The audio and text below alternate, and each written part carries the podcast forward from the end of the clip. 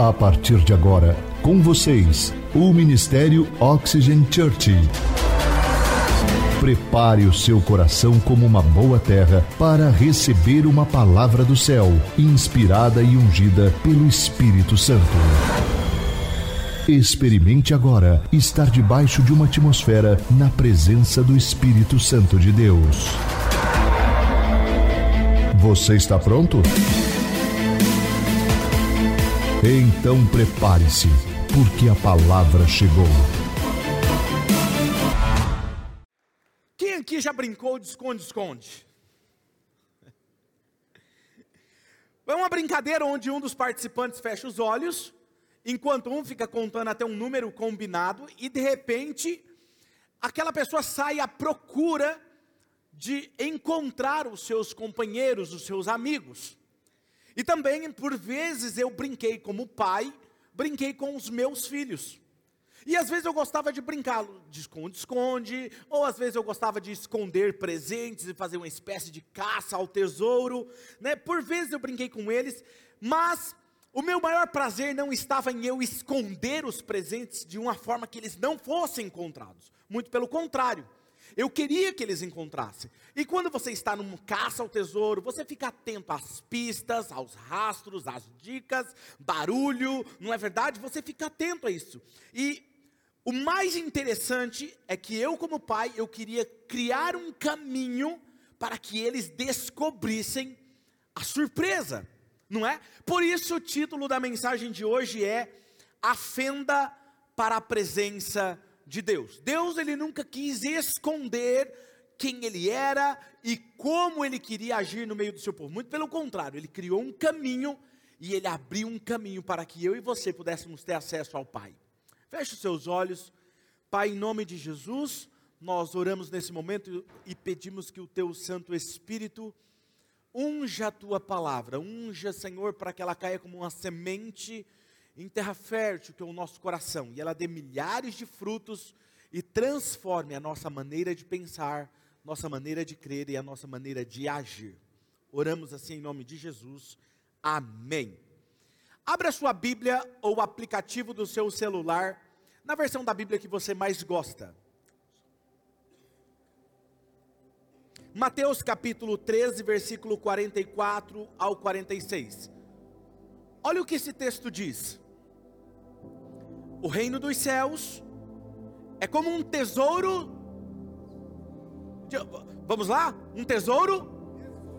Muito bom, escondido em um campo. Certo homem, tendo encontrado, escondeu de novo. E então, cheio de alegria, foi, vendeu tudo o que ele tinha e comprou aquele campo. O reino dos céus também é como um negociante que procura por pérolas preciosas encontrando uma pérola de grande valor, foi, vendeu tudo o que ele tinha e a comprou. Perceba que os dois exemplos está em alguém procurar algo que estava escondido. Não estava talvez exposto a todos, mas quem o encontrou arrumou um jeito de possuir aquilo. A cada final de semana, a cada domingo, nós temos descoberto, olhando para o tabernáculo no Antigo Testamento, para aquela velha tenda, e entender que o que ele se aplica à minha vida, o que cada elemento desse tabernáculo significa para mim de maneira prática. E nós temos aprendido que o tabernáculo somos nós, é o próprio corpo. E à medida do possível, nós estamos olhando para cada elemento e vendo um significado maior sobre nós. E hoje nós falaremos algo especificamente sobre essa fenda, que por muito tempo ela esteve lacrada, diga comigo assim, lacrada. Depois ela foi aberta, mas era apenas algumas pessoas tinham acesso. Depois ela teve e deixou livre acesso. E a primeira coisa que eu quero falar hoje com vocês é sobre a fenda era lacrada. E eu peço que você preste muita atenção nessa mensagem. Eu vou procurar, é muito conteúdo e também muito complexo. Mas Deus e o Espírito Santo, por isso que eu já pedi para que Ele clareie o nosso entendimento e nos traga é, entendimento sobre ela, ok? Então a primeira coisa que eu quero falar é quando a fenda era lacrada e por que, que ela foi lacrada. Em Êxodo capítulo 26, versículo 1, vai falar do véu, que diz assim: Faça um tabernáculo com dez cortinas internas de linho fino traçado e de fios de tecido azul, roxo e vermelho, e nelas mande bordar o que? Querubins. Rapidamente, o azul representa o céu, representa o espírito, mas na palavra de Deus também representa a cor celestial. A cor púrpura que era obtida por molúsculos, e esta era a cor mais preciosa daqueles tempos antigos, elas representavam a nobreza, o reino. Também o vermelho era a cor de sangue, que lembrava o sacrifício da obra de Cristo na cruz ok? Agora, o véu, ele ficava, era usado para é, separar ambientes no tabernáculo. Então nós tínhamos o tabernáculo olhando lá fora, onde nós tínhamos o altar, perdão, o altar do sacrifício, depois nós tínhamos a bacia com água. Aí você entrava no santo lugar, você tinha a mesa dos pães da preposição, tínhamos o candelabro, tínhamos o altar do incenso e então tínhamos o outro ambiente chamado Santo dos Santos, que é onde ficava a arca do concerto. Mas antes dessa arca nós tínhamos um véu que ficava ali que impedia a passagem de um ambiente para o outro ambiente. E é sobre isso que nós estamos falando aqui. Agora pense comigo uma coisa. Era para ser desenhado nessa cortina querubins querubins, que eram seres angelicais. O que é querubim? Eram seres angelicais. E se você vai ver a descrição deles, é bem, é muito louca a imagem dos querubins, que não vem ao caso nesse momento, talvez eu trate isso melhor no meu livro, mas é, era muito louco as imagens. Mas eles tinham um porquê, eles, eles simbolizavam, interessante, nós vamos voltar aqui nesse assunto, mas os querubins, eles desenhados naquela cortina, eles simbolizavam guardiões da entrada do Santo dos Santos. Diga comigo, guardiões. E pegue esse detalhe porque é importante. Agora pense comigo algo interessante. Nós vamos voltar aqui no tempo e vamos lá no Jardim do Éden. Vamos lá no Jardim do Éden. O Jardim do Éden, ele era um local geográfico. A Bíblia nos fala e nos dá mais ou menos a localização dele. Então ele era um ambiente, era um jardim, era um local específico. Vamos lá em Gênesis capítulo 2, versículo 8. Olha o que diz: Ora, o Senhor Deus tinha plantado um jardim no Éden, para os lados do leste, e ali colocou o homem que formara. Ou seja, Deus cria o modelo do ser humano, Adão, Eva, e coloca eles ali, aquele homem, aquele, aquela mulher limitada, e coloca eles no jardim do Éden. Agora, viver no jardim do Éden representava viver em um paraíso. Diga comigo, paraíso. Paraíso, porque era um lugar onde, embora estivesse aqui na terra, ele era a representação do céu aqui na terra. Porque era um ambiente onde o próprio Deus passeava com Adão, conversava com Adão. Adão tinha todos os recursos de forma ilimitada. O jardim ele representava isso. Em toda a terra, toda a vastidão da terra, aquela, aquela imensa terra, tinha um local onde Deus se encontrava com Adão e Eva. Preste atenção nisso. No meio de toda a imensidão da terra, havia um lugar onde o próprio Deus descia ali e falava com o ser humano, ok? E naquele lugar, ele representava toda a abundância de Deus para o ser humano. Todos os recursos divinos para o homem estavam ali. E antes de Deus criar o ser humano, ele criou tudo o que supriria as necessidades e o faria viver em abundância. Agora preste atenção: Deus não colocou o ser humano lá no jardim do Éden e falou, de acordo com a necessidade, eu vou criando para ele o que ele precisa. Por que ele não fez isso? Porque antes que você existisse, Deus já sabe o que você precisa para viver em abundância.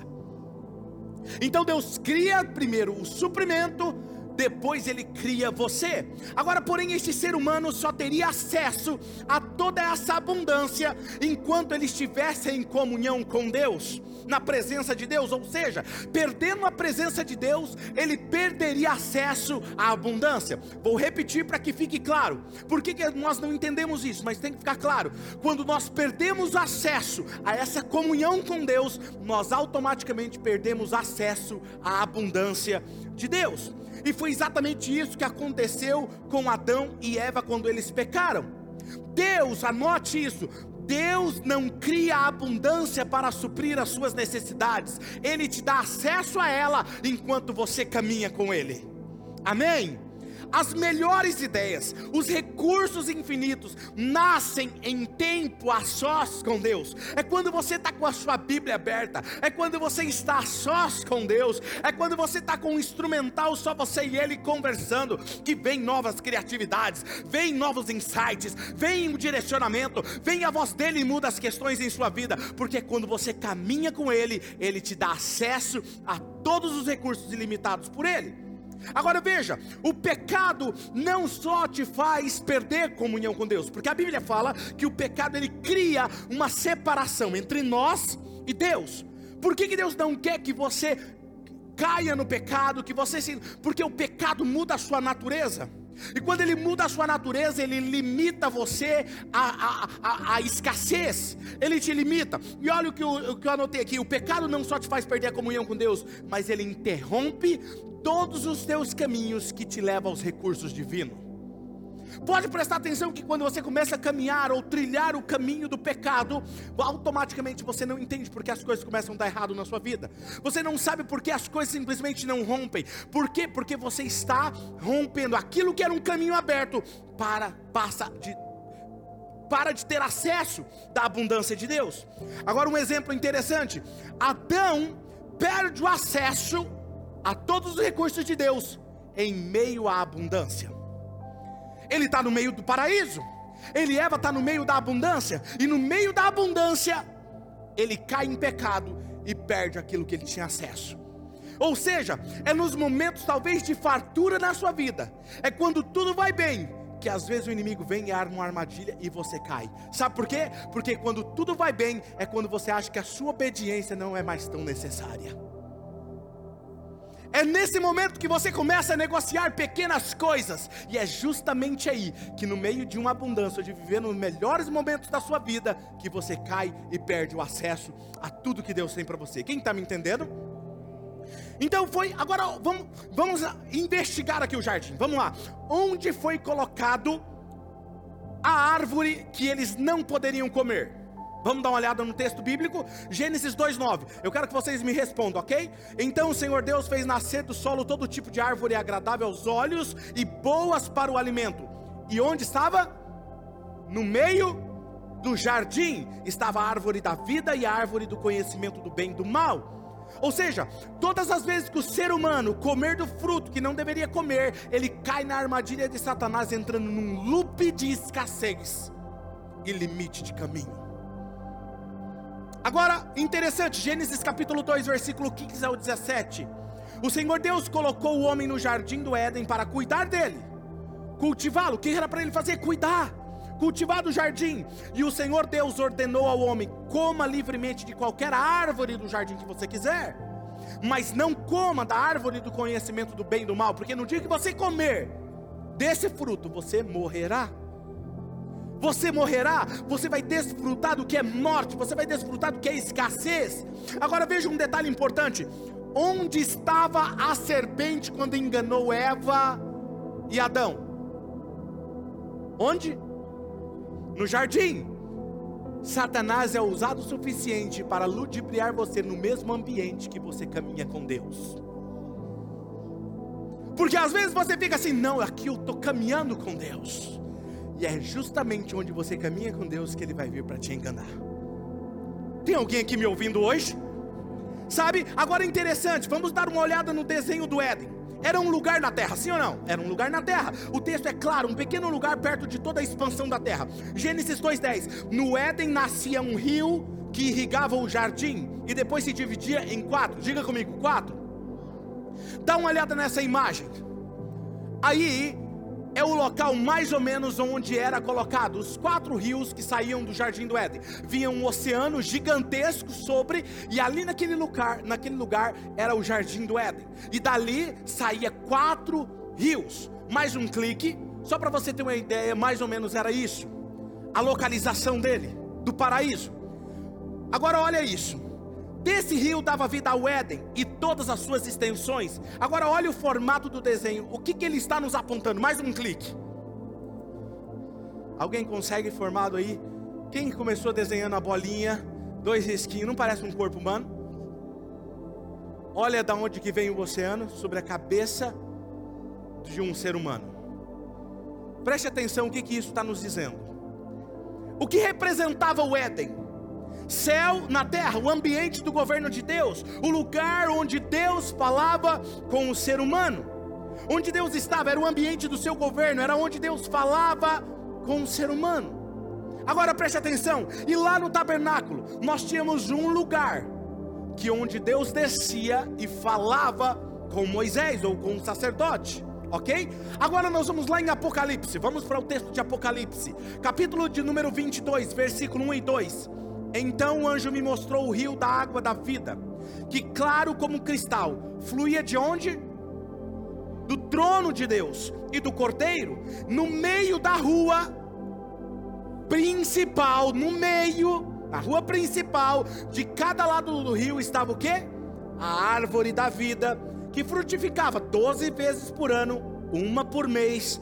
As folhas da árvore servem para a cura das nações.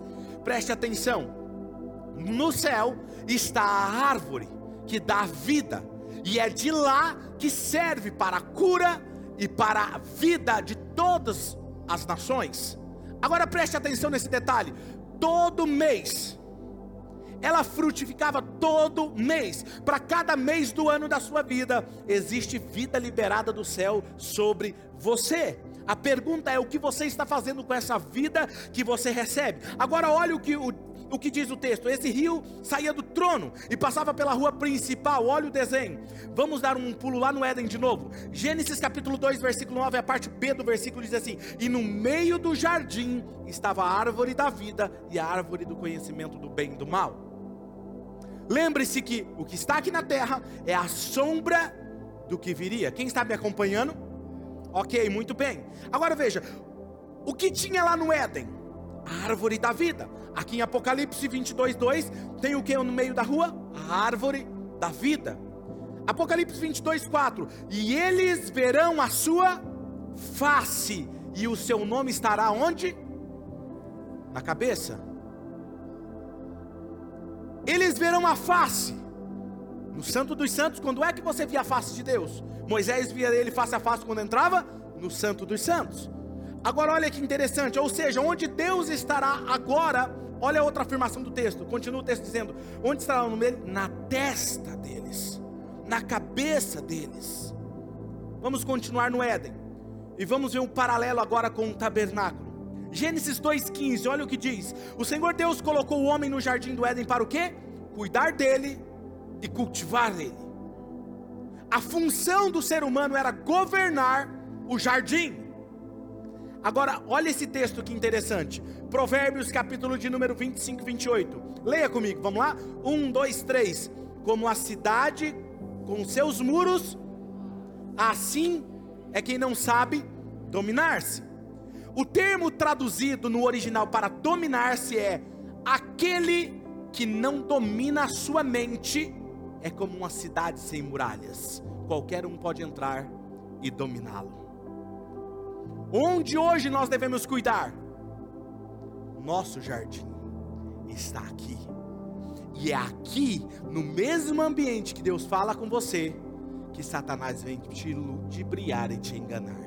Tem alguém me entendendo? O mesmo ambiente. Agora olha o que Paulo vai dizer aos Filipenses capítulo 4, versículo 8. Finalmente, irmãos, tudo que for verdadeiro, tudo que for nobre, tudo que for correto, tudo que for puro, tudo que for amável, tudo que for de boa fama, se houver algo excelente, digno de louvor, pense nessas coisas.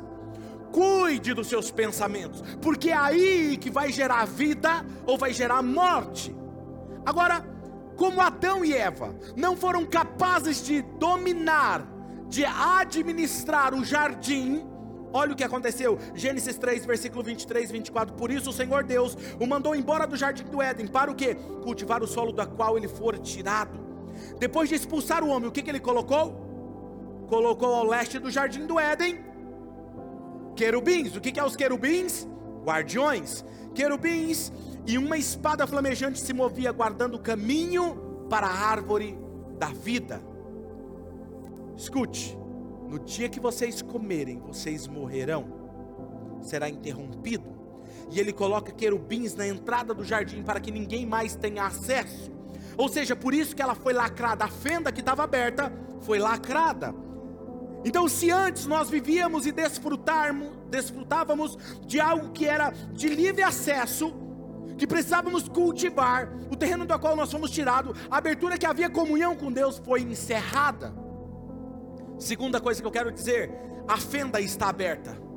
E aí ela é aberta novamente. Então ela é lacrada, mas tem um outro momento que ela é aberta. Em que momento que ela é aberta? O que deveria ter na cortina do tabernáculo do Santo dos Santos? Querubins.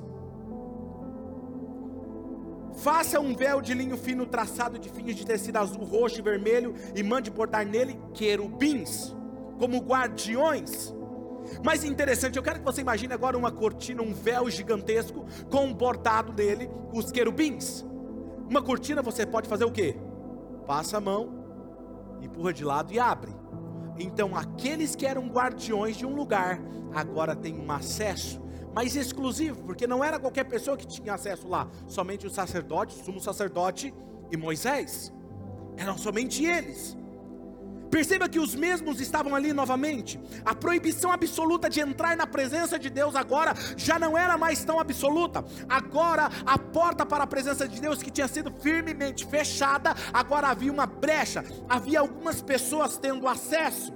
Então era na verdade ainda uma fenda muito pequena, mas era uma fenda verdadeira. Agora o sumo sacerdote poderia ter acesso com a fumaça do incenso da adoração entrava no Santo dos Santos. Quando o seu coração vibra na, na mesma frequência da obediência e da adoração, você fecha os seus olhos e os seus pensamentos, e a sua mente se funde em um único objetivo, se conectando com Deus. Se no Éden, se lá no Éden representava o que está aqui dentro do homem, do ser humano, agora você vai entender a oração de Jesus quando ele diz o que? Venha a nós o teu reino, seja feita a tua vontade, assim na terra como ela é feita no céu. Jesus estava falando, invocando que o reino do Pai, onde o Pai estava dentro dele, manifesta o teu reino sobre o meu corpo físico e tudo à minha volta será alterado. E a tua vontade será feita aqui na terra como ela é feita no céu. Se você soubesse o acesso que você carrega com você, você nunca mais abriria a sua boca para proferir palavras de morte em nenhum ambiente. Porque ele te deu uma autoridade que quando você abre a boca, que era exatamente o que Jesus falava, quando ele falava, as coisas aconteciam. Ele falava com a figueira: não nasça mais fruto de você. Não nascia mais fruto. Tempestade, se acalme. Ser curado, era curado. Levanta e anda. Quem está entendendo? Muita coisa não dá certo na sua vida porque você profere palavras de morte no seu ambiente. Porque você carrega o poder de vida e de morte dentro de você. Agora veja, vamos voltar lá para curtir na fenda que foi aberta. Deus nunca deixa de ter a didática de nos ensinar. O tabernáculo deveria ser coberto de pele de animais. Quando ele manda cobrir o tabernáculo, ele manda cobrir com pele de cabra, que se referia e representava o pecado. Salmos 51:5. Sei que sou pecador desde que nasci. Sim, desde que me concebeu a minha mãe. A cabra representava o pecado. Mas quando Adão e Eva pecaram, o próprio Deus fez roupas de pele de cordeiro para eles, apontando para o sacrifício de Cristo, que é o único que pode apagar o seu pecado e resolver o seu problema. E quando eles vestem com aquela pele, estava simbolizando isso: consagração, dedicação, substituição de Jesus. A terceira cobertura era feita de um couro, possivelmente de animais marinhos, que não tinha muito valor naquela época. Agora preste atenção, quero que você imagine o tabernáculo coberto com pele de cabra, que tinha pelo, coberto de, de pele de cordeiro e coberto com pele de animais marinhos. Estranho, né? Não tinha muito valor, mas escondia dentro dele algo de muito valor, tudo em ouro dentro. O que significa isso? Escute isso. 2 Coríntios 4, 3 e 4. Mas se o nosso evangelho está encoberto para os que estão perecendo, para quem está encoberto? O Deus desta era cegou o entendimento dos descrentes, para que não vejam a luz do Evangelho da glória de Cristo, que é a imagem de Deus. Ou seja, para quem que o Evangelho está aparecendo? Para aqueles que olham para nós e nos veem não mais como a imagem de Cristo, mas só enxerga a pele por cima. Quando você olha para outro ser humano e você não enxerga que o próprio Deus habita dentro dela, você está o quê? Sendo cegado pelo espírito deste século. Que é isso que ele quer que você entenda. Por isso que Paulo vai dizer: a nossa briga não é contra, as, contra a carne, contra o ser humano, mas contra potestades malignas. Ele está nos ensinando a enxergar para as pessoas de maneira espiritual. Está coberto com pele, com couro, com pelo. Eles veem apenas o que está diante dos olhos deles, mas não enxergam a glória que existe no interior, que é nos transformar na imagem do próprio Deus. Se essa cobertura do tabernáculo representava algo transitório, sem muito valor. Olha o que Paulo diz em 2 Coríntios 4, 7. Vamos ler juntos esse texto? 1, 2, 3. Mas temos esse tesouro em vasos de barro, para mostrar que o poder que a tudo excede provém de Deus e não de nós. Deus escolhe colocar dentro do ser humano algo de muito valor que é acesso ao reino dele. Quando o reino de Deus vem, ele se manifesta na terra, no corpo físico, e tudo à nossa volta começa a ser atingido, se torna alvo do favor de Deus. E aí você vai entender o que 2 Coríntios 5,16 diz: de modo que de agora em diante, a ninguém mais consideremos do ponto de vista humano, que olha apenas com os olhos, aquilo que está diante dos olhos, ainda que antes nós tínhamos olhado para Jesus Cristo da mesma forma. Olha o que ele está dizendo agora já não mais consideremos assim, porque Cristo é o Filho de Deus. Quando eu olho para você, eu preciso saber que você é um tabernáculo que carrega a presença de Deus. Terceira, a fenda se tornou livre acesso. Efésios 3, versículo 11 e 12. De acordo com o eterno plano que ele realizou em Cristo Jesus, nosso Senhor, por intermédio de quem temos o quê? Livre acesso a Deus em confiança pela fé nele. Livre acesso. Observe que esse texto, de forma profética, estava anunciando algo incrível, e agora eu preciso correr e você precisa entender isso. Isaías 25, versículo 6 ao 9, ele estava falando profeticamente sobre a crucificação de Cristo. Olha isso. Nesse monte, onde? No monte, o Senhor dos exércitos preparará um farto banquete para todos os povos um banquete de vinho envelhecido, com carnes suculentas e o melhor vinho. E nesse monte ele destruirá o que? O véu que envolve todos os povos, a cortina que cobre todas as nações, destruirá a morte para sempre. O soberano Senhor enxugará as lágrimas de todo o rosto e retirará de toda a terra a zombaria do seu povo. Foi o Senhor quem o disse. Naquele dia dirão: Esse é o nosso Deus, nós confiamos nele e ele nos salvou. Este é o Senhor, nós confiamos nele. Exultemos e alegremos-nos, pois ele nos salvou. Alguns detalhes são interessantes quando você olha para esse texto e você vê o que ele está significando, o que ele está apontando. Primeira coisa, Mateus 27, versículo 33. Chegaram a um lugar chamado Gólgota, que quer dizer lugar da caveira. João 19, 20. Muitos dos judeus leram a placa, pois o lugar em que Jesus foi crucificado ficava próximo à cidade e a placa estava escrita em aramaico, latim e grego. Hebreus 13, 12. Assim Jesus também sofreu fora das portas da cidade para santificar o povo por meio do seu próprio sangue. Escute, olha a semelhança com o tabernáculo. Onde era o altar do sacrifício? Fora do tabernáculo, lá no pátio. E ele foi fora da cidade onde ele foi crucificado. Agora preste atenção nisso. O termo Gólgota significa o quê? Significa o quê? Lugar da caveira. Olha essa imagem. Referindo-se a uma colina ou um platô que contém uma pilha de crânios ou um acidente geográfico que se assemelha a um crânio. Olha isso, eu estive lá. E é exatamente isso aqui que você está vendo. Olha o desenho de uma caveira. Cristo foi crucificado lá em cima.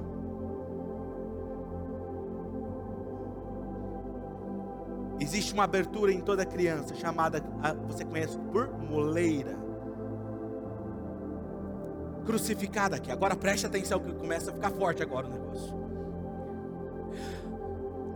O que significa Jesus sendo crucificado em cima de um monte? Era Deus resolvendo o problema da humanidade de uma vez por todas. Efésios 2,18: Pois por meio dele, tanto nós como vocês temos acesso ao Pai, por um só Espírito, ou seja, o Espírito do alto. Ali Deus estava nos dando acesso ao seu Pai. Era um ponto de conexão entre o céu e a terra, entre Deus e o homem. Era a linha do tempo sendo quebrada uma realidade eterna invadindo o invisível, tangível. E isso era significado do que? O que tinha no Éden, um lugar de conexão entre o céu e a terra. Porque a cruz, o acesso entre o céu e a terra foi em cima de um monte chamado caveira, que literalmente representa um crânio.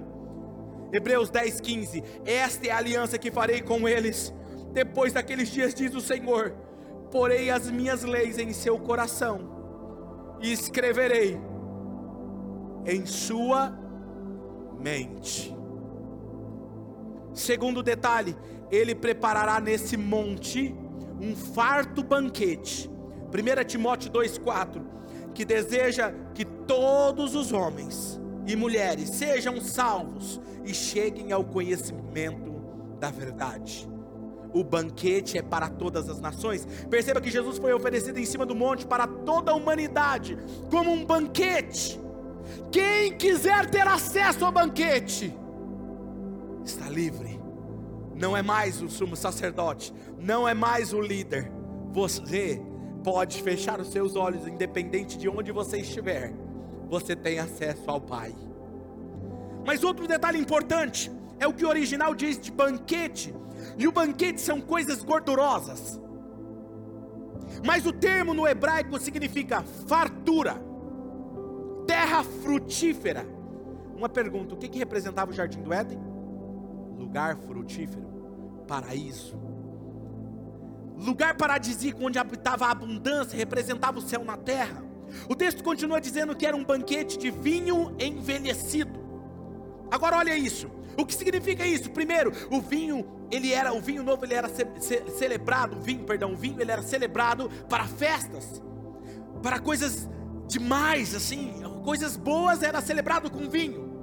Agora, o vinho envelhecido significa que ele foi produzido há muito tempo e ele estava em fermentação para ser usado. 1 Pedro 1, 19 a 21. Mas pelo precioso sangue de Cristo como de um cordeiro sem mancha, sem defeito, conhecido antes da criação do mundo, revelado nesses últimos tempos em favor de vocês, por meio dele vocês creem em Deus, que ressuscitou dentre os mortos e o glorificou, de modo que a fé e a esperança de vocês estão em Deus Pai. O cordeiro foi entregue antes que o mundo fosse criado o vinho foi preparado, era envelhecido porque ele foi oferecido antes. Ou seja, esse banquete já estava preparado para a humanidade desde a origem de tudo. Interessante que o termo usado para vinho velho é shemer, que vem da raiz de chamar, que significa guardar, vigiar, prestar atenção e entesourar na memória. Algo que está guardado na memória. O texto de Isaías 25:6 continua dizendo o seguinte: com carnes suculentas e o melhor vinho. O termo para carne suculenta, o melhor vinho, o que, que significa? Jesus, quando ele vai dar a ceia lá em Lucas, ele vai dizer: tomou o pão, deu graças e o partiu e disse: Este é o meu corpo. Que eu já expliquei para vocês o que significa, que está dentro de vocês. Agora leia o mesmo texto na versão Almeida, revista e corrigida, eu achei interessante. Isaías 25, 6. Olha o que diz: E o Senhor dos Exércitos dará neste monte a todos os povos uma festa com animais gordos, uma festa com vinho puro, com tutanos gordos e com vinhos puros, bem purificados. Preste atenção porque tem um significado nisso. O termo pratos gordurosos com tutanos e vinho velhos bem clarificados. O termo no hebraico para tutano significa apagado ou limpo da memória. Aí eu falei: espera aí, não tem nada a ver com tutano. Esse termo significa aquilo que foi apagado da memória. Escute, ou seja, o banquete, a fartura, a abundância que Deus tinha nos dado acesso aqui dentro, foi apagado, obscurecido com o pecado. Pega esse detalhe. Olha o que o texto continua dizendo. Mas tutano significa matéria que preenche as cavidades ósseas, medula, aquilo que está por dentro de algo. Recheio dentro da cavidade óssea, cruz, céu, fartura sobre um monte de caveira, sobre um crânio. Pense sobre isso. Aquilo que havia sido apagado da memória. Agora diz o que na versão Almeida? Vinhos bem clarificados. O termo aqui é zakak, que significa destilar purificar ou clarificar. Clarificar é um termo usado para o vinho, para tirar o que? O vinho é uma técnica de separação de misturas. Em termos práticos, quando você tem duas substâncias ou mais formando uma mistura líquida, você precisa passar esse vinho por uma clarificação. Pode ser um método para separar, extrair, trazer à tona o verdadeiro e puro vinho. O que ele está dizendo é o seguinte: Jesus na cruz, Ele está separando, clarificando aquilo que obscurecia e estava apagado, Ele está tornando de volta a vida e a abundância para todos aqueles que creem nele. Ou seja, você tem acesso a todos os recursos do reino, assim como Adão e Eva tinham. 2 Coríntios capítulo 3, versículo 14 ao 16, na verdade, o que, que aconteceu? Olha o que Paulo está dizendo. Na verdade, a mente deles se fechou, pois até hoje o mesmo véu permanece quando é lida a antiga aliança, não foi tirado, porque é somente em Cristo que ele é removido. De fato, até o dia de hoje, quando Moisés é lido, um véu sobre os seus corações, mas quando alguém se converte ao Senhor, o véu é retirado. Então fica claro e evidente que o que estava acontecendo no mundo espiritual, lá no monte da morte de Jesus naquela cruz, é agora refletido no mundo físico, que era a sombra das coisas que estavam se concretizando em Jesus. Eu quero ler o último texto, Mateus 27, versículos 50 e 51. Depois de ter bradado novamente em alta voz, Jesus entregou o seu espírito naquele momento, o véu do santuário que separava com os querubins na porta, na entrada, que só o sacerdote tinha acesso. O véu do santuário rasgou-se em duas partes, assim como o corpo de Jesus foi rasgado na cruz. Ele é rasgado de céu abaixo. A terra tremeu e as rochas se partiram porque o que era travado antes foi liberado agora ao acesso ao reino.